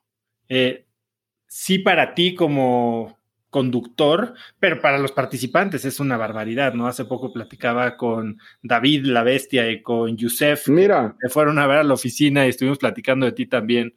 Eh, te quiero mucho, te mandan saludar. Sí, son eh, O sea, me contaban la, barbaridad de cosas que tienen que, que vivir. Y sé que tú como parte de este personaje, pues te volviste eh, motivador, mentor, animador, pero también en la manera en que comunicas hacia el público, bueno, tiene que ver con este involucramiento de las historias, no solo con el que gane, sino también con todos los demás, hasta con los maletones, ¿no? Y, y tú lo acabas de decir, o sea, ves ese dolor, ves la emoción, ves estos contrastes, ves el sufrimiento. ¿Cómo pones una barrera para que ese, ese estrés o eh, esos extremos no te lleguen a ti y también te desgasten aparte de la chamba que tienes que hacer? Es algo que que es inevitable también, Oso. O sea, acá llora uno mucho, ¿eh? Acá lloramos mucho, reímos mucho. Mira, un reality show como este, y particularmente todos los reality shows, me atrevo a decirlo, pues de alguna manera se generan una serie de condiciones, casi casi de laboratorio, para que las emociones se exacerben. O sea, alguien que lleva 15 días durmiendo en el piso, ¿no? Eh, o sin poder bañarse como le gusta bañarse, pues se empieza a poner de mal humor, ¿no? Em, ¿Cómo le haces? Sí, afectan, por supuesto que me afectaban mucho más la primera temporada. Te estresan, o sea, son condiciones estresantes, ¿no? En muchos casos tú ves que unos están eufóricos y los otros están desconsolados, te dan ganas de irlos a abrazar y darles la mano, pero sabes que es parte de esto. Conforme han ido pasando los años, he ido eh, pues poniendo mis propias barreras de protección. Nunca se me va a olvidar y te la voy a contar. O sea, un día en la primera temporada una chica se lastima muy seriamente la rodilla. Y eso pues prácticamente fue un golpe, fue, fue en la noche, ya nos agarró cansados y se hizo una, se abrió la rodilla, literalmente un tajo en la rodilla porque, fue un accidente. Pues nunca se olvida, esa noche salí del, del circuito, me fui a comer una pizza yo solo, ¿no? O sea, son de ese tipo como de arrancones emocionales de, de querer eh, y, y, y, le hablas a tu mamá, ¿no? O sea, oye, pasó esto. Al principio sí te la compras mucho, después te empiezas a dar cuenta que, que también tienes que poner ciertas barreras y que e intentarlo, lo hago con mi esposa, de no traerme el reality show a la casa. Porque si no, al rato los dos estamos viviendo el reality show. Y ella también lo sufre, ¿eh? O sea, ella también, pobre, le pasó esto, qué injusto, por qué, eh, qué mala onda, ¿no? Ella también se empieza, o sea, pasa, porque de eso se trata, ¿no? Al final es un espejo.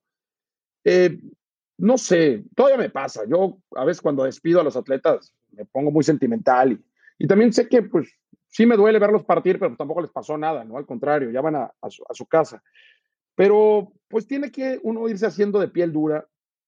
Pero también yo creo que parte del éxito del reality es que pues, todos sintamos.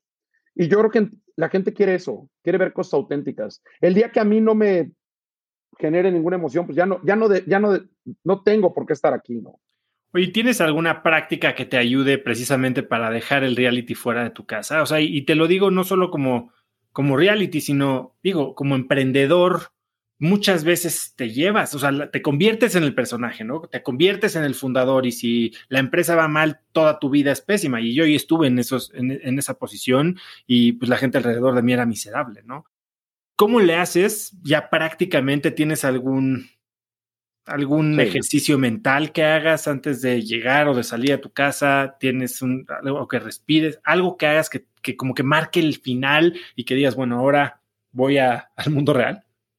Sí, mira, las técnicas básicas de, de meditación, ¿no? Y, de respiración son sumamente útiles, me han servido mucho, ¿no? De meditar 10, 10 minutos, ¿no? Por día, 15 minutos, tampoco aguanto mucho más, pero sí son como pones una especie de puerta, ¿no? Eh, haces como un pequeño detox del día. Eh, sí, sí lo hago, pero ¿sabes qué me funciona? Cuando siento que ya me está devorando, ¿no? Que ya me estoy creyendo de, demasiado esto, me pongo a hacer algo totalmente diferente. A veces entre carrera y carrera, que estoy narrando y tengo tiempo, porque yo empiezo a las 9 de la mañana y termino a las 7 de la noche para grabar las competencias, me pongo o a leer o me pongo a ver, a veces me pongo a ver hasta Netflix. O sea, con tal de que si siento que el ambiente anda muy caldeado afuera, yo sé que si nada más estoy viendo qué está pasando y quién está peleando con quién, es probable que yo tenga también una reacción.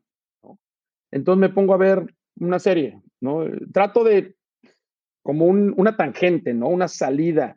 A veces me ponía a ver el béisbol, ¿no? Cuando está la temporada y tengo aquí mi, app, me pongo a ver el béisbol y me, me, preocupo de otra cosa. O cuando se podía viajar, me ponía yo a, buscar destinos de viaje, ¿no? decir, ay, mira, cuando termine esto me voy a ir a tal lugar. Y eso, pues me sirve como para tener pequeñas válvulas de escape. Digo, no es nada del otro mundo, pero sí me ayuda. Toño, ¿qué hace la diferencia entre un buen comentarista y un gran comentarista? Creo que cuando sabes exactamente cuál es tu misión, cuál es el propósito, estás más cercano a alcanzar un nivel de excelencia y un nivel extraordinario. Mira, yo lo defino de esta forma. Te voy a poner un, ejemplo y una historia. Cuando yo voy a, a, los Juegos Olímpicos, yo, y me dan un micrófono, y yo estoy ahí, y sé que voy a transmitir la inauguración de los Juegos Olímpicos de Londres 2012, yo me, regreso a los básicos. Trato de que mi piel, mis oídos, mis ojos y mi corazón de ponerlos al servicio de las personas que no están ahí. ¿Qué sentirías, qué habrías sentido tú si hubieras visto un mexicano ganar la medalla de oro y tú hubieras estado en la arena? ¿no? Yo te lo tengo que transmitir. No solo contar, transmitir. Yo soy la piel de esos que no están ahí. Entonces yo me tengo que emocionar también. Y no es una emoción creada, es la verdad. Cuando Memo Pérez gana la medalla de oro en Beijing 2008, yo en ese momento me veo, me pasa algo bien bonito porque gana la medalla y yo me, algo pasa en mi psique, que yo me vi a mí mismo de niño viendo por televisión a Ernesto Canto ganar la medalla de oro. Vi al niñito, ¿no? En la televisión de sus papás en 1984, viendo un mexicano cruzar la meta y atrás venía otro que se llamaba Raúl González. Y en ese momento se da como este efecto que a lo mejor le pasa a los actores de teatro, de que me empiezo a narrar a mí mismo, me empiezo a narrar a mí mismo de niño, para que ese niño pudiera sentir todo lo que yo estoy sintiendo ahí. Eso es lo que hace la diferencia entre un gran cronista, un gran comentarista y uno extraordinario. El poder estar a la altura de las circunstancias, el poder saber exactamente, Oso, cuál es el papel que juegas, porque no puedes narrar una medalla olímpica si está un mexicano que si no está un mexicano. No puedes narrar una medalla de Michael Phelps cuando rompe el récord de Mark Spitz y no estar a la altura de la hazaña de, del atleta. Tienes que entender, y por eso saber de historia es muy importante. Y, y, por eso hablaba yo de vámonos para atrás. O sea, lo que estoy haciendo es algo que en 30 años alguien lo va a buscar y va a decir, ¿cómo, narra, cómo narraron en México la octava medalla de oro de Michael Phelps cuando rompe el récord de Spitz en Londres 2012? Tiene que encontrarse con eso, ¿no? O sea, tiene que, yo se lo tengo que, que revivir el momento 30 años después. Eso es lo que hace la diferencia, saber para, para qué estamos los contadores de historias. Y hace 30 mil años que el ser humano se está contando historias. Y yo trato de imaginarme a aquellos que fueron a la, que iban a cazar el mamut, al búfalo, o, y que regresaban, y uno de ellos tenía el don de contar la historia y de recreársela al resto de la tribu. Eso es mágico, eso es maravilloso para mí. Toño, eh, eres un gran contador de historias y ciertamente echas mano de las experiencias, ¿no? Porque no solo eres un contador de historias, eres un explorador de historias y lo hiciste con El Día de mi Vida, los dos libros eh, que sacaste.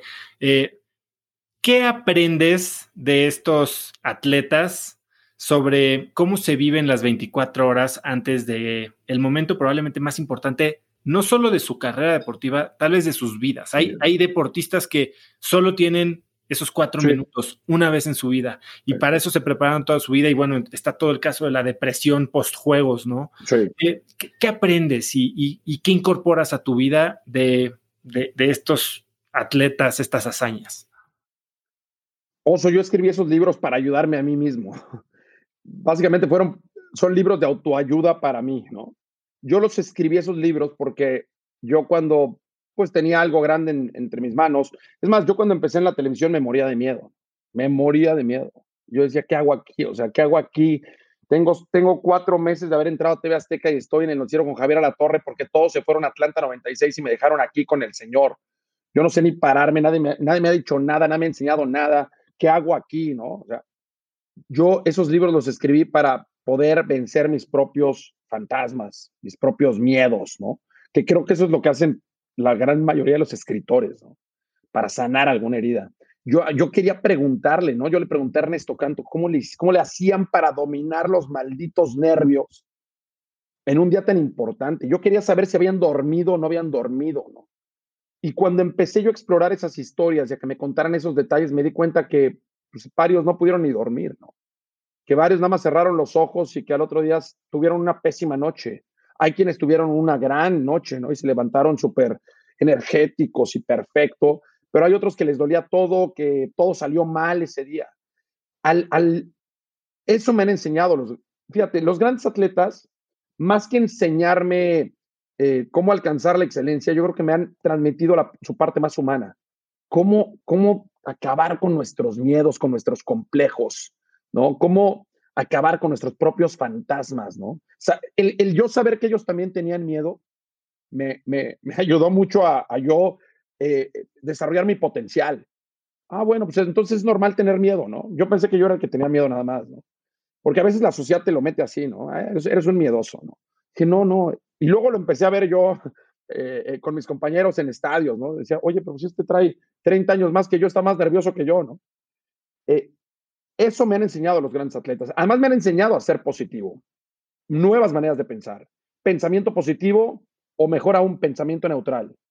Em, Memo Pérez me decía, yo me propuse que ese día iba a ser un día perfecto. Estuviera como estuviera, yo me iba a repetir a mí mismo que era el día perfecto.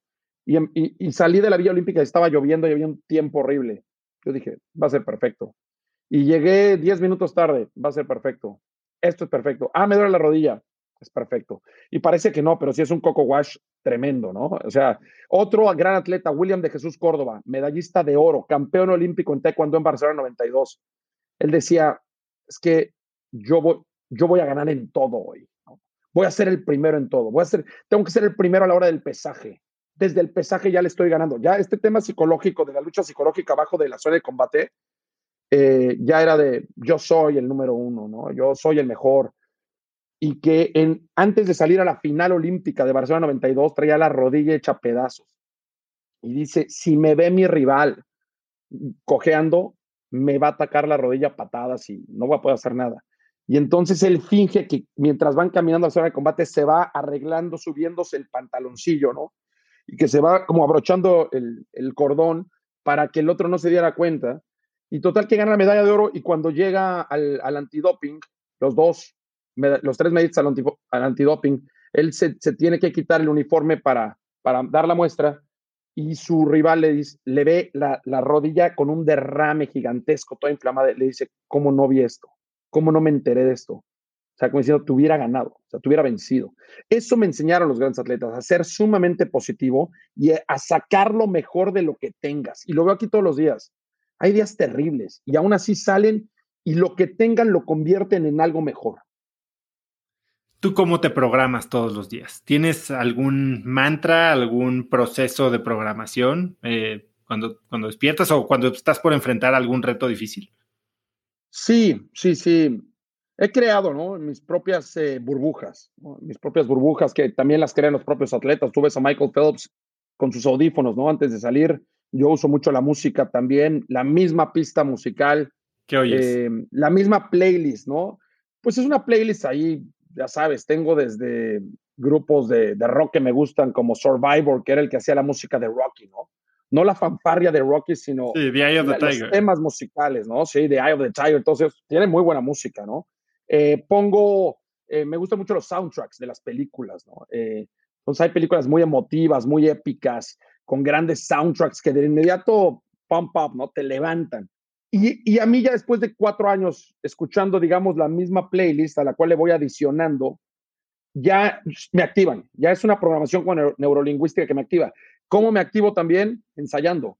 La hora del ensayo para mí es sagrada. Mi esposa me dice, ay, espera tantito que, este, tómate el café conmigo. Le digo, no, porque es tiempo que a mí me va a faltar de ensayo, ¿no?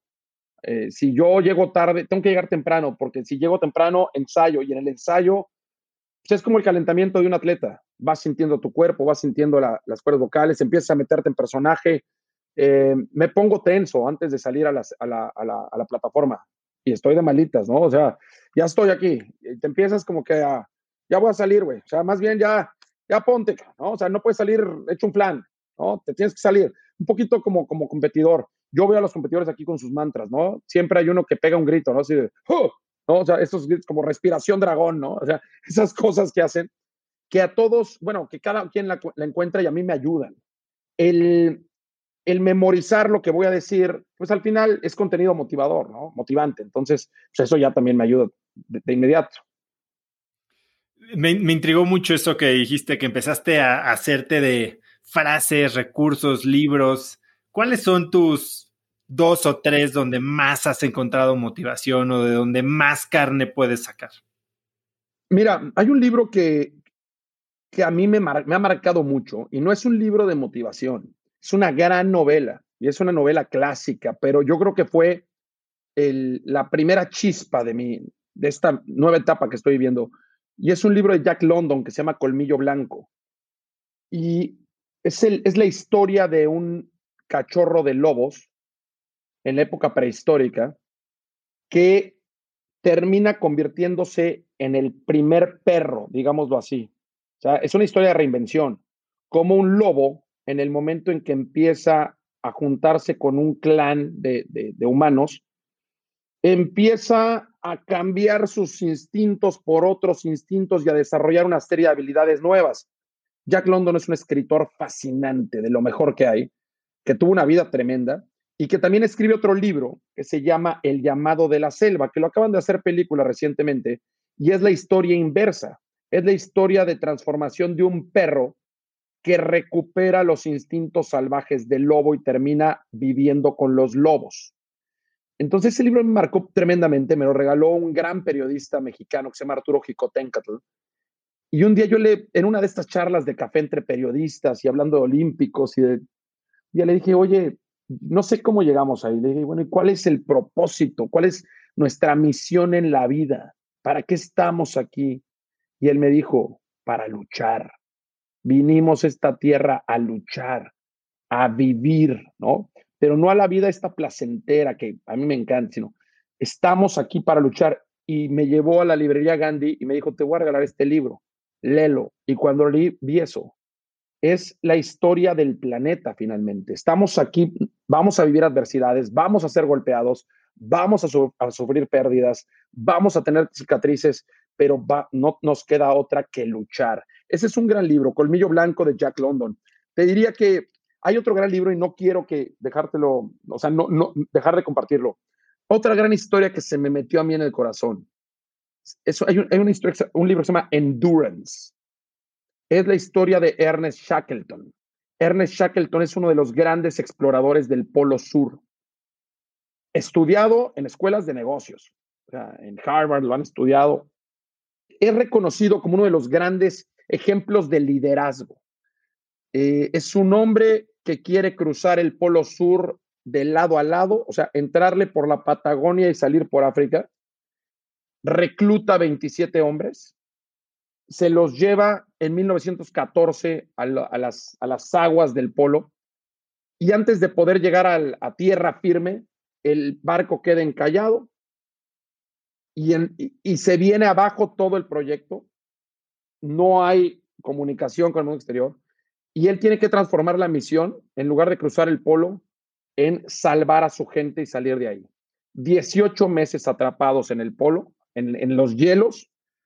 El barco termina siendo destruido por las placas de hielo y ellos terminan haciendo una expedición para poder salir de ahí con los barcos salvavidas.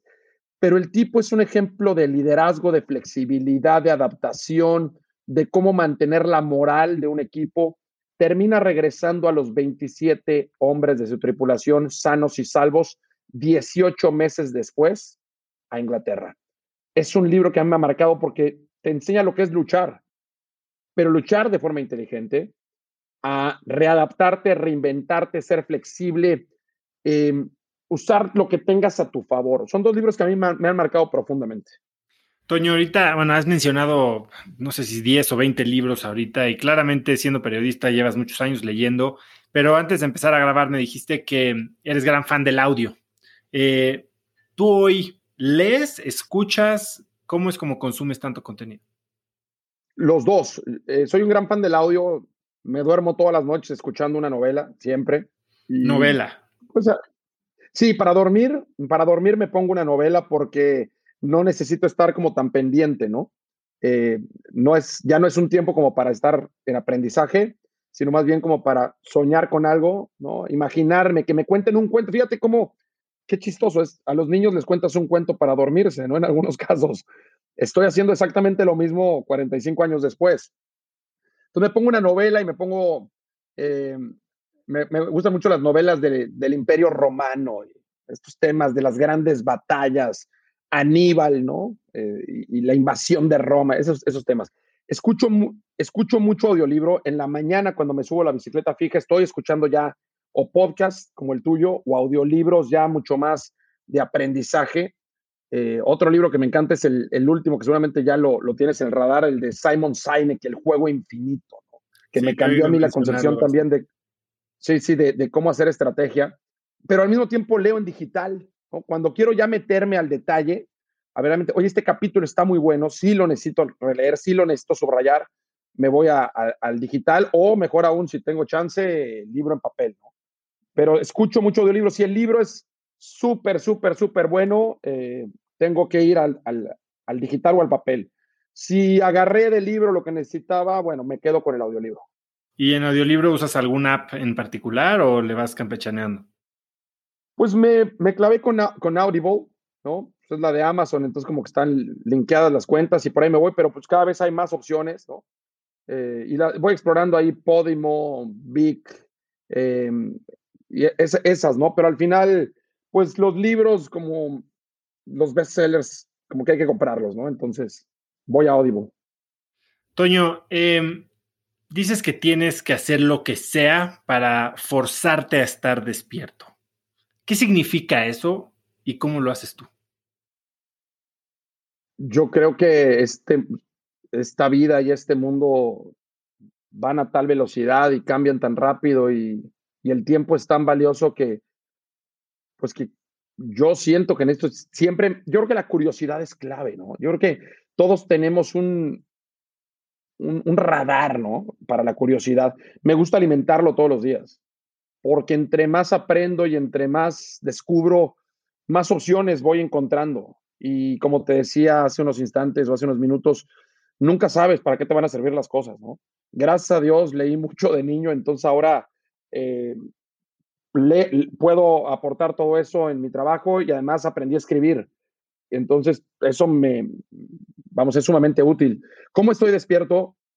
E, el arte te mantiene despierto, ¿no? Yo creo que el arte es un, es, es un espacio donde, donde te despierta como ser humano. Y me refiero al arte por cualquiera de sus, de sus áreas o disciplinas.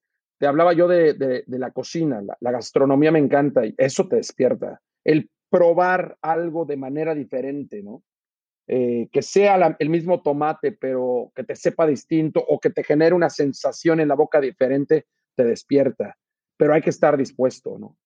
Em, el, el catar, ¿no? Hacer una cata vertical de vinos eh, en la cual estás probando un vino de 1970, uno del 80, uno del 90 y uno del 2000 de la misma bodega, te despierta los sentidos, te hace pensar, ¿no? Sea, te, te genera nuevas conexiones neuronales. Eh, yo creo que hay que estar muy, muy despierto, muy abierto. El arte a mí me ayuda muchísimo, ¿no? El escuchar un disco diferente, ¿no? Eh, escuchar jazz, ¿no? Por ejemplo, que el jazz es algo, eh, esa improvisación, ¿no? Coherente del jazz. El, los museos te despiertan, ¿no? los libros te despiertan. Un, un, buen video, también una buena película, si está bien hecha y también todo eso. Las artes te despiertan, en mi caso y, también cosas físicas, ¿no? Eh, el aprender a, a jugar un, un, juego nuevo te, te, mueve. Todo eso te mantiene fresh. Te, te, oí decir que te gustaban los juegos neuronales, que te, de repente te lavabas los dientes con la mano izquierda y ese tipo de cosas. ¿Sigues haciendo eso? Pues debería hacerlo un poquito más. Mira, cuando me pasa algo, ¿no? Que algo se, algo se descompone o, y, y no tengo de otra porque estoy yo en una playa virgen, en donde no hay ni señal ni nada, pues, pues entonces tengo que resolver y, trato de resolver como lo tenga. Y en, e, la aventura te lo enseña, ¿eh? Sí, trato de hacerlo, ya a veces ya me, te gana la rutina o me gana la rutina y, y ya no lo hago, pero sé que es sumamente útil. Eh, sé que es importante que lo haga para seguir eh, pues desarrollando, ¿no? He, he, tenido épocas, o sea, yo tuve épocas en las que me daba cuenta que te estancas, me estancaba, ¿no? Es, empieza a escribir lo mismo, porque él es lo mismo, porque consumes lo mismo. Eh, y te tiras en el sofá a ver la misma serie todos los días. Eh, yo creo que estas cosas sirven, pero la aventura como tal nos mantiene vivos. Hay una gran frase de Sebastián Álvaro, que es uno de los grandes exploradores de nuestro tiempo, que dice que la aventura es la única manera de robarle tiempo a la muerte. Y la aventura no, no necesitamos ir al Himalaya, ¿no? no necesitamos subir al Everest.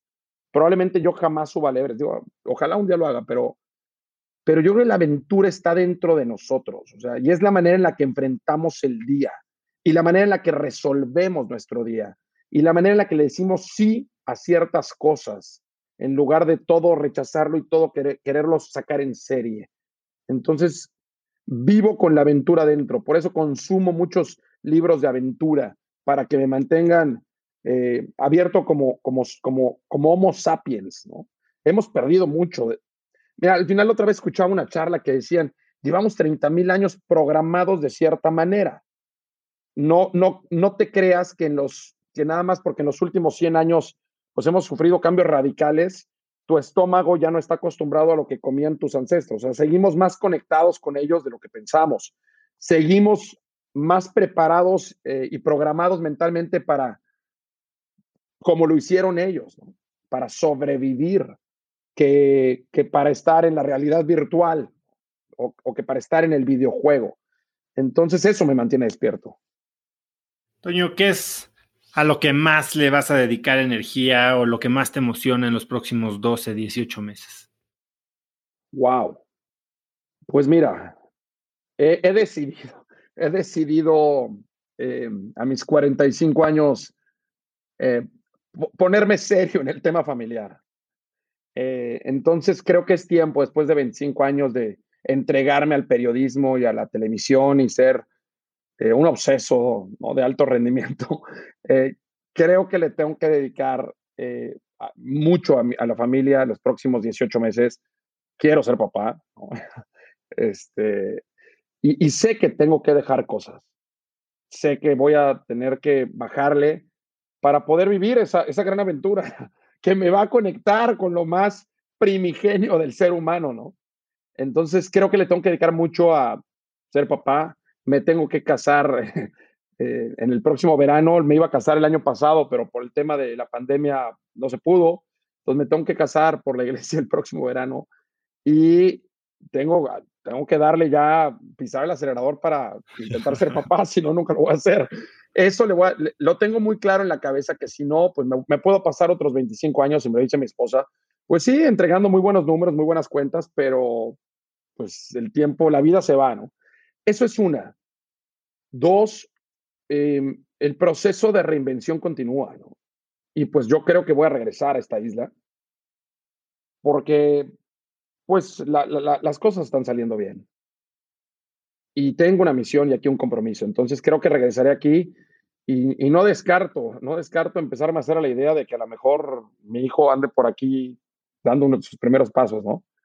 Entonces, eso es lo que creo que puede pasar en los próximos 18 meses. Vienen los Juegos Olímpicos, lo cual es una, es fascinante, ¿no? Los Juegos Olímpicos son el amor de mi vida. Entonces estaremos desde México para narrarlos, porque no, las condiciones no están para ir a Tokio. Y quisiera yo seguir promoviendo, ¿no? Eh, el tema del alto rendimiento, de la aventura, eh, seguir trasladando lo que nos enseñan los atletas y el deporte de alto rendimiento a la vida urbana de los profesionales como tú y como yo, ¿no? Tomé un curso hace poco muy bueno eh, con el head coach de los Seattle Seahawks, con Pete Carroll y con Michael Gervais, que es un gran psicólogo de alto rendimiento deportivo.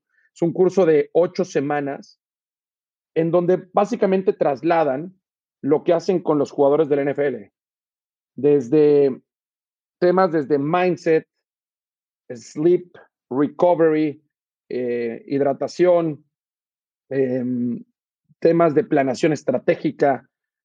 Eh, entonces, un poquito cómo un, un NFL, ¿no? un jugador del NFL es capaz de entregar esos resultados, pues no nada más es porque estás grande y musculoso, ¿no?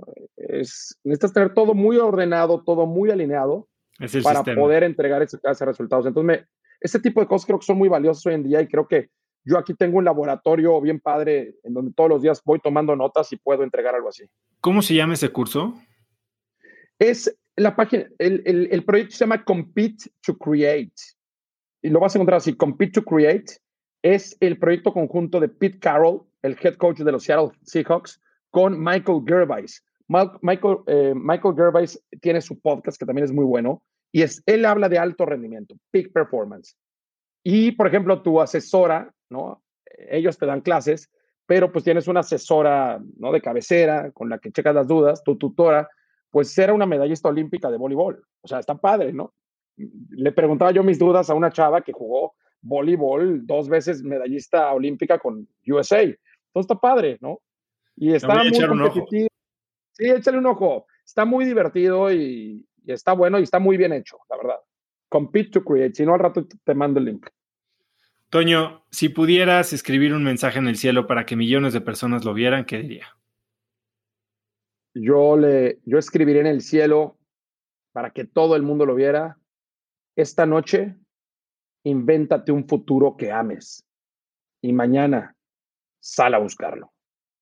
Increíble, la verdad, Toño, ha sido un verdadero placer, me podría seguir horas, sé que estás más tarde y que aparte tienes un día pesado mañana, eh, no te quiero detener. Tú hablaste de que tus primeros libros los escribiste como para, para ayudarte a ti mismo.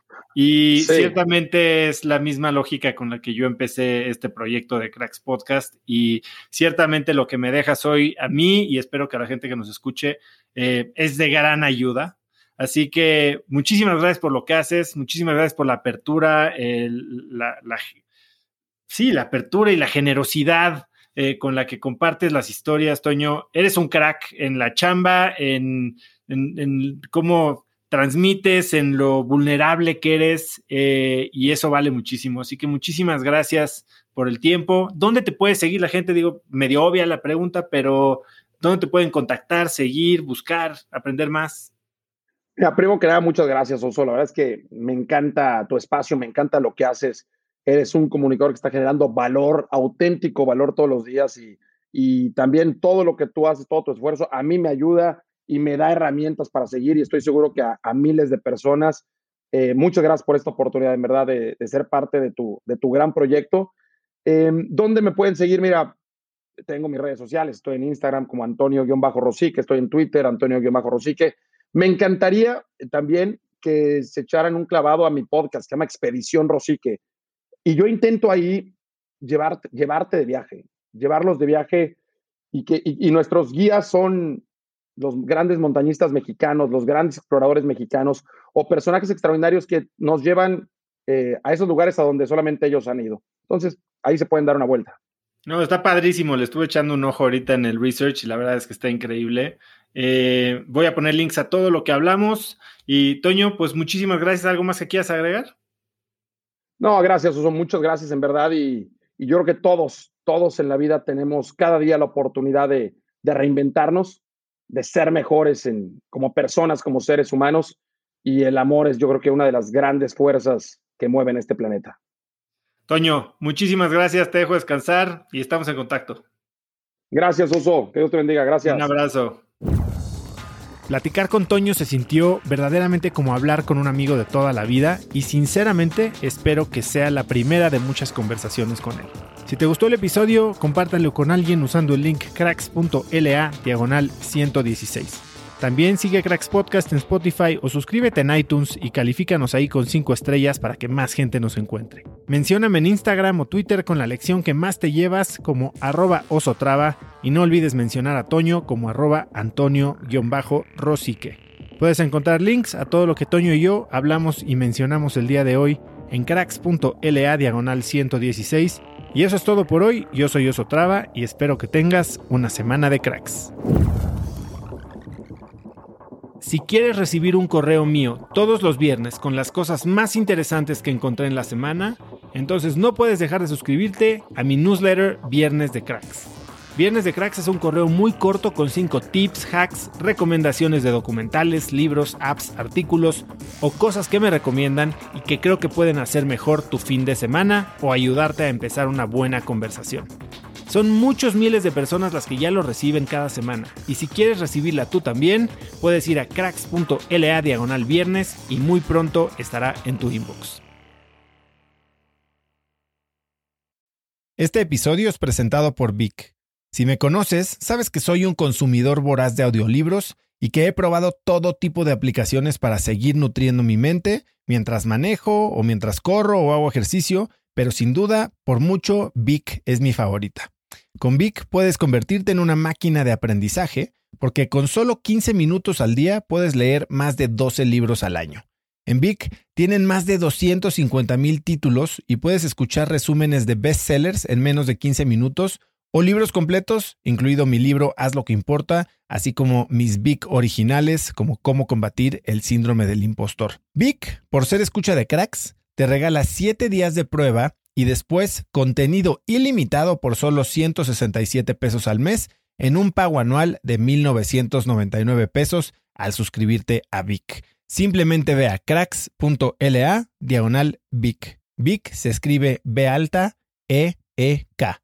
Una vez más, es cracks.la diagonal VIC. Este episodio es presentado por Hospital Ángeles Health System. Cada invitado con el que platico en el podcast me abre los ojos a nuevas tecnologías que están impactando de forma positiva la manera en que todos nosotros vivimos. Una de las áreas en las que el avance tecnológico está generando más impacto es en el área de la salud, especialmente con los avances en cirugía robótica que permiten intervenciones con menos sangrado, menos dolor, cicatrices más pequeñas y una recuperación mucho más rápida. Hospital Ángeles Health System tiene el programa de cirugía robótica más robusto en el privado en México. Cuenta con 13 robots Da Vinci, el más avanzado y versátil del mundo, y con el mayor número de médicos certificados en cirugía robótica, con la cantidad de horas necesarias para poder operar, ya que tiene el único centro de capacitación de cirugía robótica en todo el país. Este es el futuro de la cirugía. Si quieres conocer más sobre el programa de cirugía robótica de Hospital Ángeles Health System